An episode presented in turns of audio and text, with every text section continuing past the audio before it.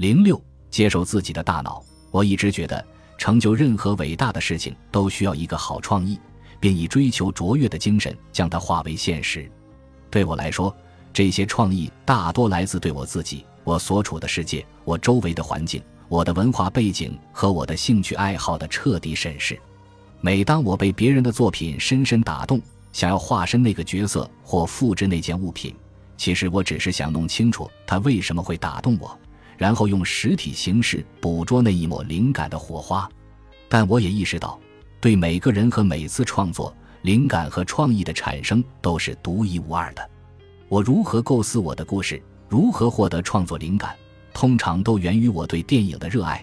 但你的创意可以来自任何地方，它们就在那儿漂浮在空气中。你的兴趣和痴迷会把它们吸引过来，使它们成为你独有的东西。如果你能感觉到那股吸引力，发现有东西引起了你的兴趣，那就请多加关注吧。无论你是一个提出假设的科学家，面前摆着一张空白画布的画家，还是怀中抱着一把吉他的吟游诗人，与兴趣产生共鸣是每个创造者的义务。我们每个人都有大脑，也有能力运用大脑做出非凡的成就。但具体用它们来做什么，则完全取决于你。我保证，除此之外，并不存在什么迈出第一步的神奇公式。你只需要拥抱周遭的世界，关注自己感兴趣的事物，追逐他们带来的亢奋。